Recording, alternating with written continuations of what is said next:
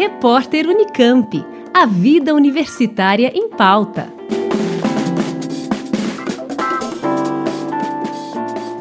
Pesquisadores da Unicamp investigam o papel de um gene no desenvolvimento do câncer de cabeça e pescoço. A pesquisa identificou mais de 6 mil variações genéticas e é feita no Laboratório de Genética do Câncer da Faculdade de Ciências Médicas.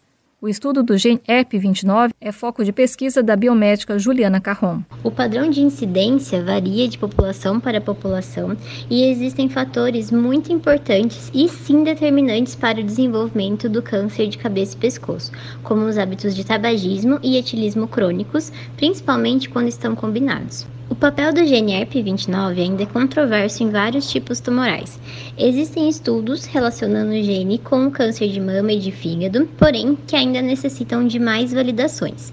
No caso do câncer de mama, os resultados são conflitantes quando se avalia se o gene poderia proteger ou facilitar o desenvolvimento tumoral. E no caso do câncer de fígado, o gene ERP29 parece facilitar de fato o desenvolvimento do tumor.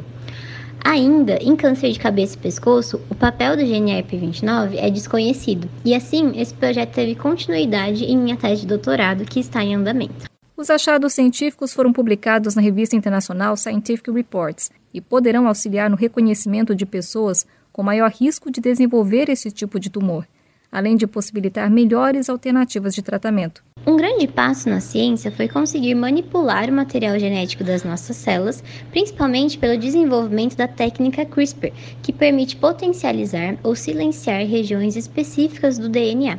No caso do ERP29, se os resultados forem confirmados por outros estudos, ele poderá servir como base para um tratamento genético para esses pacientes, especialmente aqueles que não respondem à terapia convencional já disponível.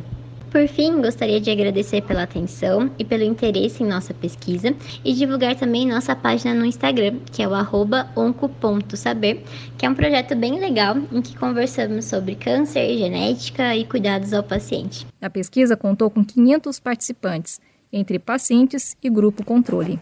Da Rádio Nesp FM, Janice Sato para o repórter Unicamp. Repórter Unicamp. A vida universitária em pauta.